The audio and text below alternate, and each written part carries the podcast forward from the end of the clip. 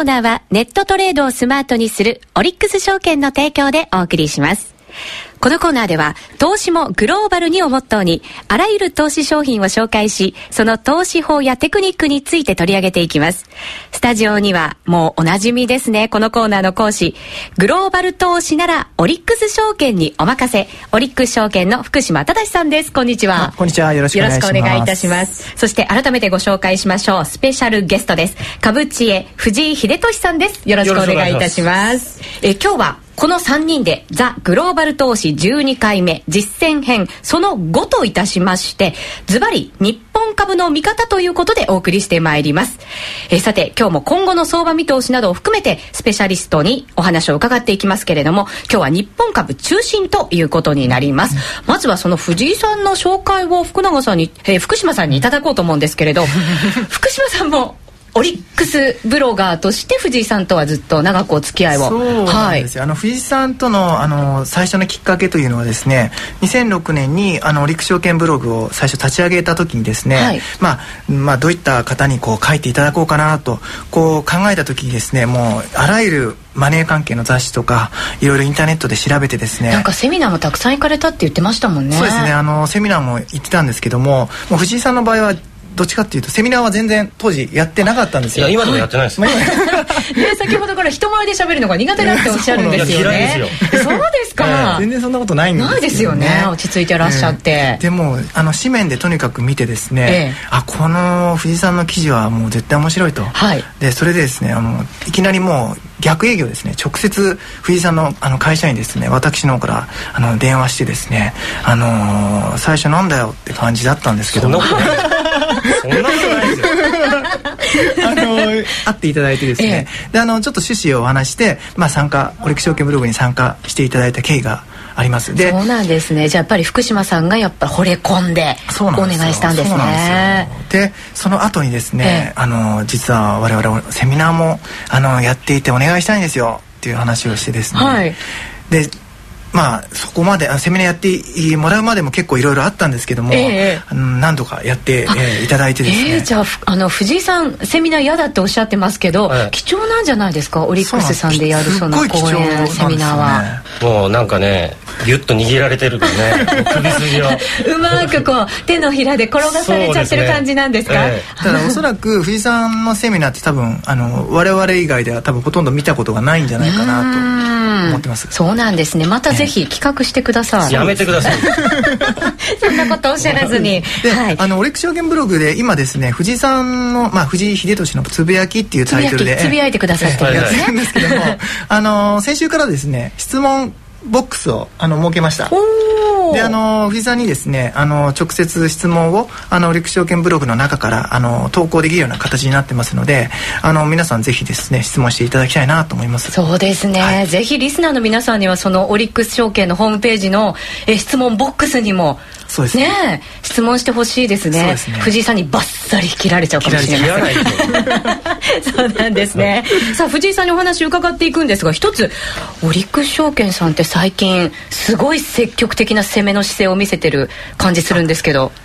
えー、ああ、ね、はいはいはい、私これ今日伺わなきゃと思ってたんですよ、えーそうなんですよ。あのー、まあ先日報道でありましたけどもあのー、風賀証券の、はい、まあ、インターネット部門のところを、まあ、買収というか、えー、えー、することになりまして。であのー、せえーと、ついこの間も丸八証券さんの、はい、あのー、まあインターネット部門のところ、うん、えー、買収するとか。結構続いてますよね。そうなんですよ。だから今年3月にジェット証券がね一緒になりましたし、えー、ちょっとあのある意味こう違ったところでこうまあ、えー、企業の拡大っていうところを、うん、あの進めていますね。そうですね。どれだけ大きくなってくれるんだろうと思ってこっちもね期待が膨らんでおりますので、えー、頑張っていただきたいと思います。ね、はい、ね、オリックス証券の顔ですから福島さんには、うん、さらに頑張っていただこうと思いますが、はい、さあそれでは早速本題に入っていきましょう。えっ、ー、と藤井さんにお話伺ってまいります。日本株と比較して、ええ、まずはこうニューヨーク市場って結構戻りが強いような感じするんですよね。え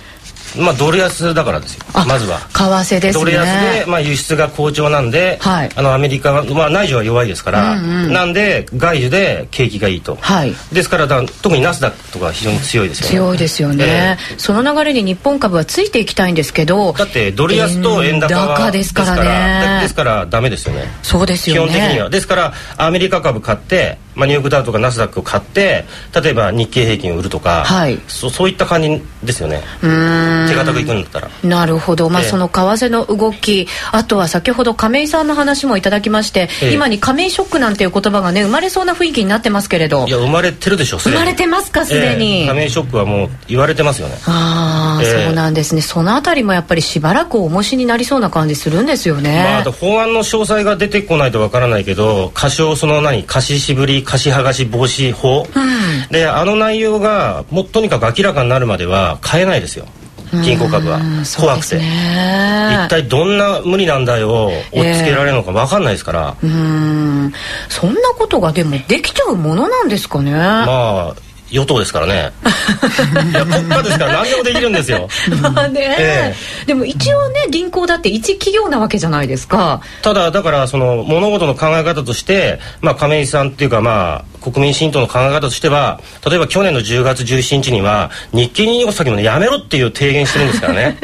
あれ見たって腰抜かしましたよ本当に。本当にそうですよね。困っちゃいますね。困っちゃいますよね。そんなことされたら本当にね投資家の皆さんだって大変だと思いますけど、ね、だからね、そう去年は少数野党だったから、えー、はーんって感じだったけど あの与党になっちゃったからまずいんですよね。だからそれがもうものすごいインパクトマーケットに与えちゃうんで。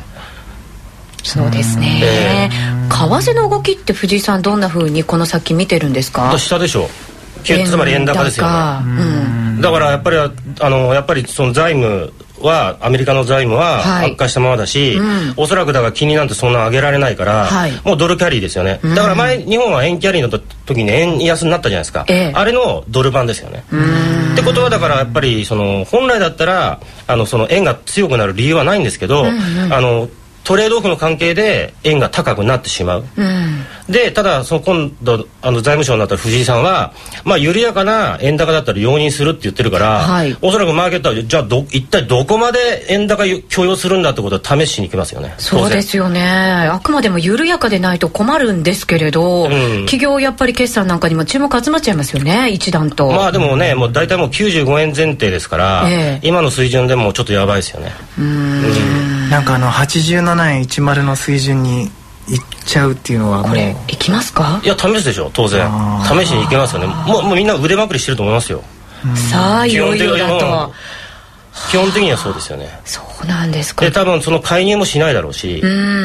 で民主党のそのいわゆる政策っていうのは基本的にはあの内需を拡大させて、はい、自国通貨が強くなることを素直に喜べる国を作ろうっていうのが民主党の政策ですから、はい、だからその原則としてだからよっぽど本当急激な円高にならない限り介入がしないですよねですね。でも日本どうなのよ内需は強くなれるのよっていう感じもしますけれど。いやでも民主党の政策をやると、はい、貧乏人がいなくなってみんなそれが補助金とかあのそういった助成金とかで、あの一応底上げ。上げされて、えで個人消費がめちゃくちゃ強くなるっていうそういう話ですよね。だから昔あったじゃない1億総中流階級。あ。れをだから国家が関与してやるんでしょうね。うそうですね。なんか今日はすごく辛口でお送りしてまして私もなんだかだんだん熱くなってまいりましたけれども まあこういう相場だからこそもうちょっとグローバルに考えていかなきゃいけないんじゃないかなというふうにも思うんでこれやっぱりオリックスでは CFD なんか絡めながらやっていくことっていうことが一番重要になりますかね。ねあのー、まあこういう時はもうアメリカ株とかっていう話が今藤井さんからありましたので、えー、まあその場合はあの CFD であの海外のまあ海外というかアメリカの個別株も買えますし、うん、あのまあ個別株じゃなくてもあのダウのあの指数もあの買えますので、えー、まあそういった時はぜひ CFD で取引していただきたいっていうところですね。そうですよね。売りからでも買いからでもしっかりあの取れるようになってますからね。そうですね。はい。さあ藤井さん。はい。まあ日本株、まあもちろん日本もそうなんですけれど、ええ、ちょっとやっぱり方向感難しくって、霧がなんかこう出てるような感じもすごくするんですよね。うん年末ぐらいまでを見ていただいて、えー、どうですか？見通しは。まあだからざっくり言って3月から8月までの上昇相場は今終わって一服しててとりあえずあくまでも健全な調整で、はい。うん、えーと、9月10月11月の半ばぐらいまでは調整だと思います。はい、11月の半ばぐらいまでは、えっと、その頃にはおそらく臨時国会で補正の組み替えの全容も分かってくるし、はい、あと主力企業のあの中間決算も出てきます、ね、出てくるんで大体その不透明要因が結構晴れてくるんで、はい、その頃からまあ底入れするんじゃないですかね。うん、えー、そうですね。じゃそうするとじゃあちょっと秋は厳しい秋になる可能性もありますね、うん、だから個人投資家の場合だいたいその分かっちゃいるけど損切りができない人多いんで、えー、だから自分の持ち株が例えば25日線をもう下回ってる時は一回切った方がいいと思います。逆に自分の持ってる今の株が25日線の上にいるんだったらホールドでいいと思いますけどおそらくだからそれで徐々にあの今今日ハイテク上がりましたけど、はい、そういったものよりもむしろあの政策で上がる銘柄群がまあ上がってくるんです、まあ、ど真ん中ないですけど、はい、でその中でもその環境絡みのところとか、えー、そういったところは上がってくると思います。テーマはしっかり絞って。そうですね。マニフェストに沿った形で彼らは民主党は政策打ってくるわけですから、はい、そのマニフェストが実現される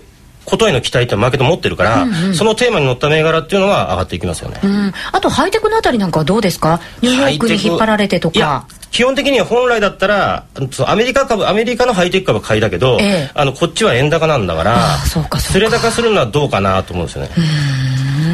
ただあの半導体のところはあの Windows7 が今度出るんで、はい、だからパソコン周りのところは多分上がるかもしれないですね。年末にかけて。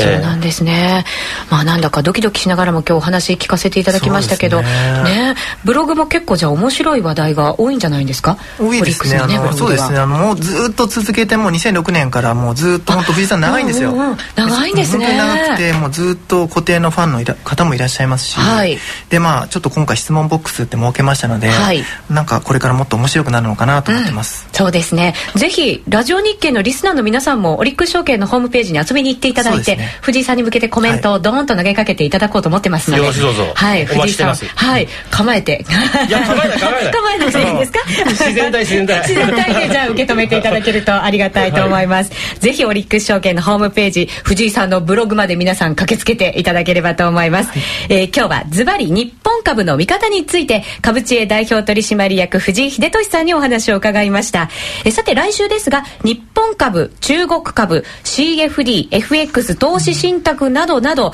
番組内で採用されました質問などをご紹介していこうと思ってます。またドーンと質問がたくさん来るかもしれませんね。そうですね。ね楽しみにしたいです、ね、そうですね。あの福島さんにもたくさん答えていただこうと思ってますので。そうですね。来週でもあれですか、はい、あそうですね。来週で？来週で。最終回ですか？そうですね。ね、ええ、はい。このグローバル投資は来週で最終回ですが、ね、また新しいコーナーが、え、はい。きっと生まれることに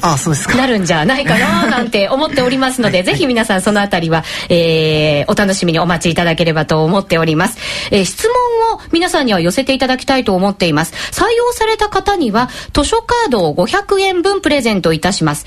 お申し込みは夕焼けマーケッツのホームページからリンクしているザ・グローバル投資のコーナーサイトの専用フォームからどしどしお申し込みいただければと思います。時間が許す限り先生方にお答えいただきます。藤井さんそして福島さん今日はありがとうございました。失礼しました。ありがとうございました。このコーナーのホームページでは過去の放送オンデマンドでお楽しみいただけます。ぜひ皆さん聞いていただければと思います。このコーナーはネットトレードをスマートにするオリックス証券の提供でお送りしました。この後はオリックス証券からのお知らせですオンライントレードならオリックス証券。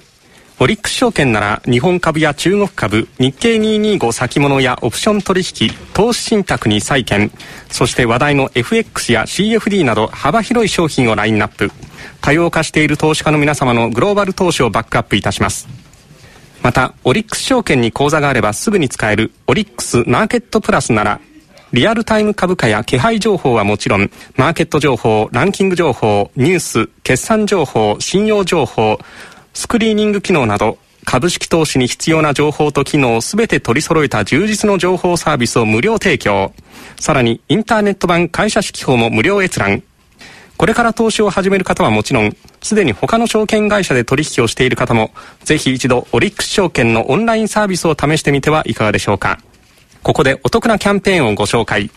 キャンペーン期間中新規に口座開設し一定の条件を満たしたお客様になんと3000円をプレゼントいたします。キャンペーン期間は9月1日から12月30日まで。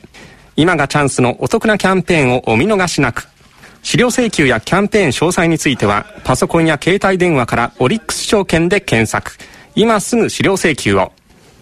オリックス証券の取扱い商品は株価及び為替などの変動信用状況の悪化などにより投資元本の割り込みや投資元本以上の損失が生じる恐れがあります。